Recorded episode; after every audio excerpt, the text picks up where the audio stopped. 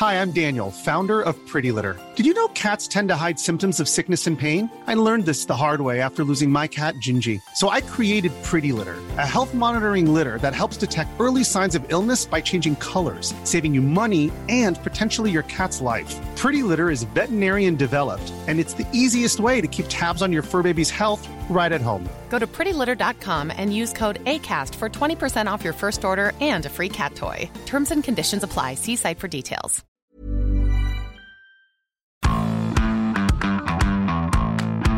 Bonjour à tous et bienvenue dans Zone Mixte, le podcast de la rédaction des sports de 20 minutes. Je suis avec euh, Julien aujourd'hui. Salut Julien. Salut, salut Will, salut tout le monde. Podcast un peu spécial parce que là, on s'autorise le freestyle. Alors, faut savoir que d'habitude, on a des notes quand même. On, ne dirait pas comme ça. Euh, comme des bons élèves que nous n'avons jamais été. Exactement. Mais là, on assume enfin notre vraie nature de cancre. Et il faut aussi dire que le thème s'y prête. Euh, et, disons que la vie nous donne le sujet. À un moment donné, il faut jamais dire non à la vie quand elle t'offre un sujet aussi fabuleux que l'ADN de la loose du PSG en Ligue des Champions. Et on pensait ne pas l'avoir aussi tôt parce que d'habitude, c'est toujours au mois de février, mars, en huitième de finale. Parfois en quart, mais surtout en huitième. Et là, ça arrive mercredi contre la Juve, dernière journée de la poule H.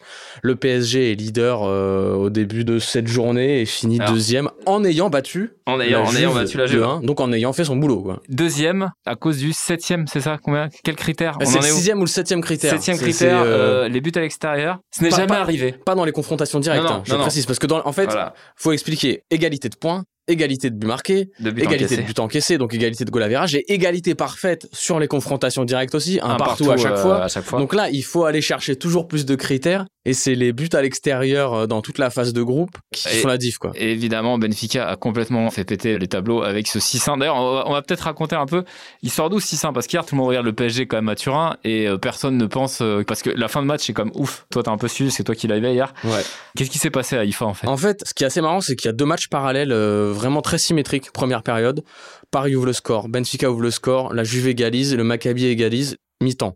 Après, une fois que tu regardes ça, tu te dis bon, il se passe la même chose il des suffit, deux côtés. Il suffit de gagner, quoi. Voilà, il suffit de gagner, c'est bon. Sauf qu'en fait, pour avoir un peu suivi d'un œil ce qui se passait du côté d'Aïfa, euh, je sentais que Benfica, euh, il marquait pas parce que ça voulait pas et que bon en face, euh, il défendait comme des pitres et que ça allait bien finir par sauter, ce qui évidemment euh, s'est passé. Mais 5 buts à marquer quand même hein, ouais, quand, quand, même, il faut le faire, il faut le faire. Et puis surtout, le PSG de son côté, bon, ils font ce qu'il faut faire. Galtier fait rentrer Mendes, le mec marque sur son premier ballon lancé par Mbappé qui est génial. On se dit le minimum est assuré. Voilà, On se dit c'est bon, allez, c'est plié, les mecs ont plus qu'à défendre. Et sauf que en face, bon bah Benfica plante le 2-1 à l'heure de jeu. 3-1 10 minutes plus tard, on commence à se dire, bof, ils prennent le large. Attention. Tiens, regardons avec curiosité ce qui se passe du côté d'Israël. Et là, Rafa Silva à la 73e met le 4-1. Donc c'est-à-dire que les buts s'enchaînent vraiment. Donc là, on se dit merde. Et, juste ce qui est gênant, rappelons-le, parce qu'il y a 4-1 pendant 20 minutes. Ça ressemblait beaucoup, et on en parlait juste avant le podcast, au fameux match de Lyon il y a une grosse dizaine d'années à Zagreb 15 ans, et qui est un peu le même scénario c'est-à-dire qu'à la mi-temps il doit y avoir match nul personne se dit euh, voilà alors que Lyon devait en marquer 6 ou 7 et ça finit avec un octuplé ou un peu moins de Bafé Gomis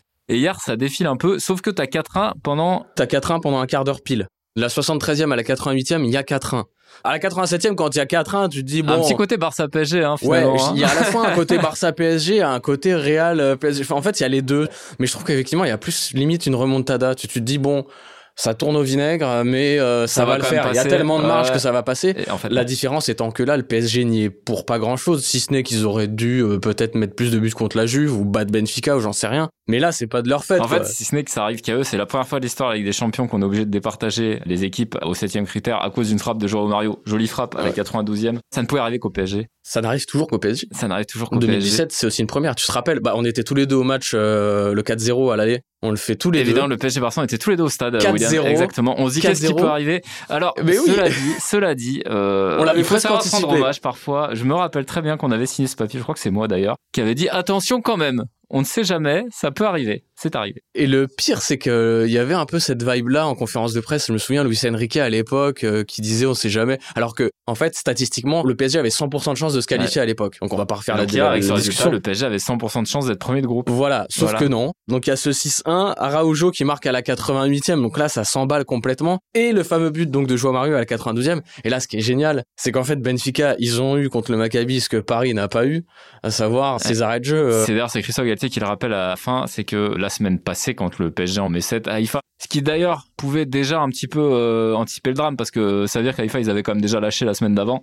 Donc même si à domicile c'est pas la même équipe, tu pouvais en tout cas te méfier. Et effectivement, l'arbitre avait euh, en gros arrêté les frais à la 89e et 55 secondes en estimant que cette butte dans la musette, euh, dans les valises pour l'Airbus de retour, c'était déjà assez lourd. Mais quand même, moi, ce qui me gêne un peu, et même si le PSG, on va dire, non, le PSG n'a rien à se reprocher. Alors, effectivement, on peut déjà dire si le PSG a pas été foutu de Bad Benfica sur deux matchs, c'est qu'il y a une raison. Mais surtout, moi, ce qui me gêne, c'est quand même que finalement, le staff, il est au courant à un quart de la fin qu'il y a 4-1, que ça défile, et que du coup, le drame peut arriver. Hmm. Et pour autant, tu as une équipe qui joue à l'économie.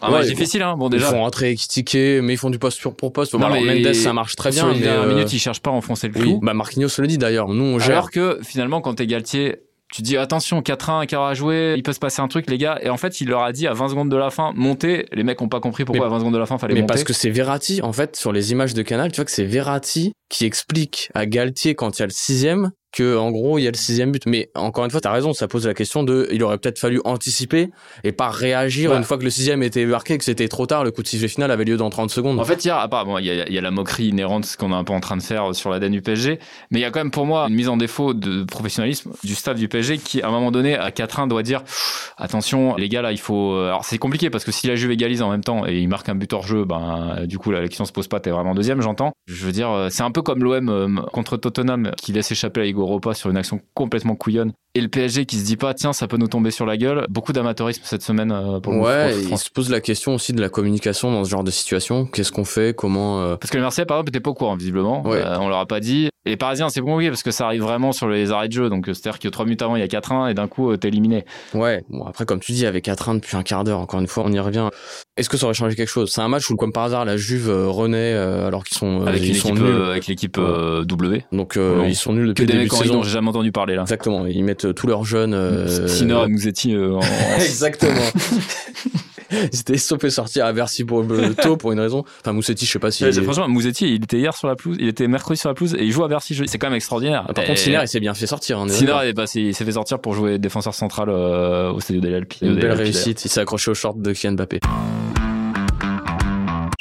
Les conséquences sont quand même. Alors dramatique, c'est un grand mot parce qu'il faut attendre le tirage. Mais imagine, tu tires City en Mais huitième voilà, et que tu te fais sortir, on- tu sauras que c'est à cause de ça. On va vous faire quand même euh, les adversaires euh, potentiels du PSG. Alors il y a le Real évidemment. Le Real, bon, euh, ils sont pas extraordinaires, mais tu sais que euh, arrivé au mois de février, euh, tout peut arriver. Manchester City, qui logiquement est l'équipe la plus forte en Europe, en tout cas en termes de régularité Du monde libre, depuis, on peut depuis dire. quelques Ouais. années. Puis évidemment le Bayern Munich. hein. Alors le Bayern qui est, je te coupe juste selon les, vous savez, il y a toujours le tableau des probabilités en fonction des nationalités, des clubs, machin. Et donc le PSG Bayern, pour le PSG, c'est l'affiche la plus probable. probable à 18,11 devant City, 14%. C'est pas le plus grand Bayern, certes, mais euh, c'est pas le meilleur tirage.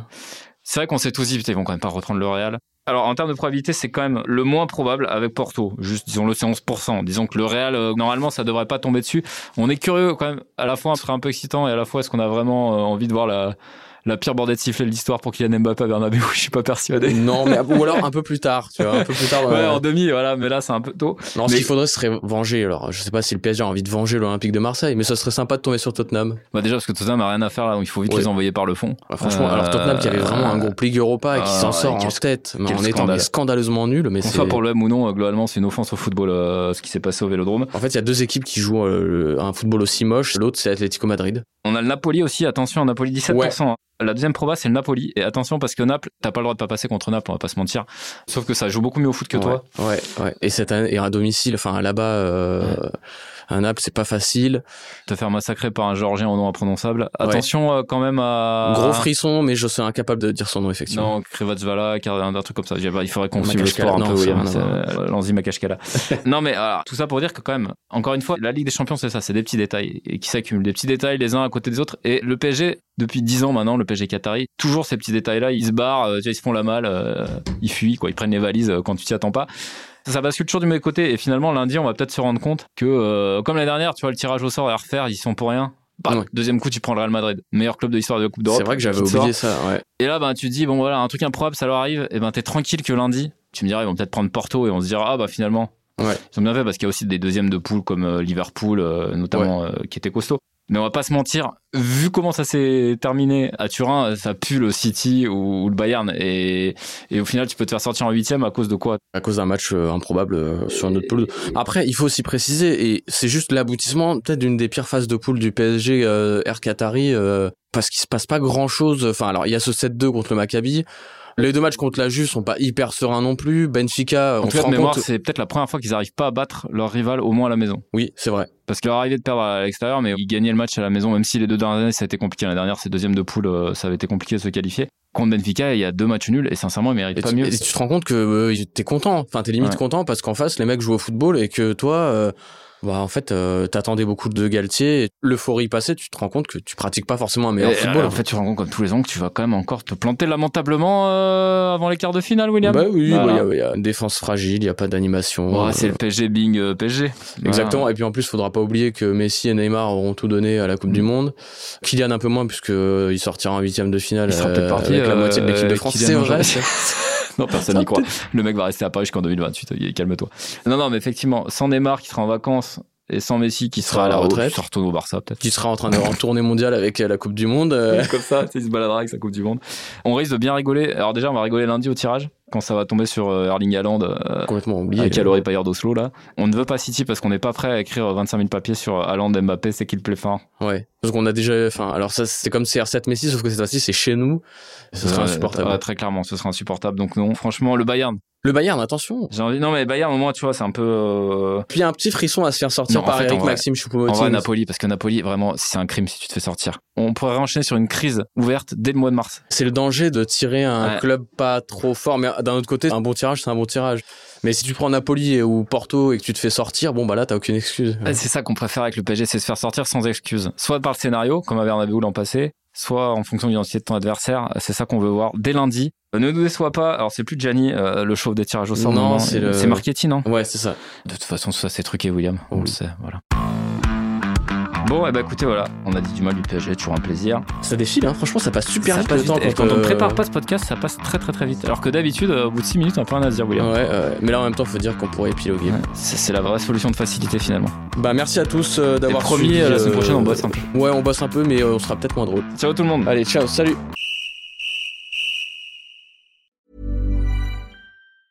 Hi, I'm Daniel, founder of Pretty Litter. Did you know cats tend to hide symptoms of sickness and pain? I learned this the hard way after losing my cat, Gingy. So I created Pretty Litter, a health monitoring litter that helps detect early signs of illness by changing colors, saving you money and potentially your cat's life. Pretty Litter is veterinarian developed, and it's the easiest way to keep tabs on your fur baby's health right at home. Go to prettylitter.com and use code ACAST for 20% off your first order and a free cat toy. Terms and conditions apply. See site for details. On ne va pas se quitter comme ça. Vous avez aimé cet épisode? Sportif, généraliste, sexo ou scientifique, varié mais toujours bien informé. Découvrez les autres podcasts de la rédaction 20 minutes sur votre application d'écoute préférée ou directement sur podcast au pluriel.20minutes.fr. Et merci de nous avoir écoutés.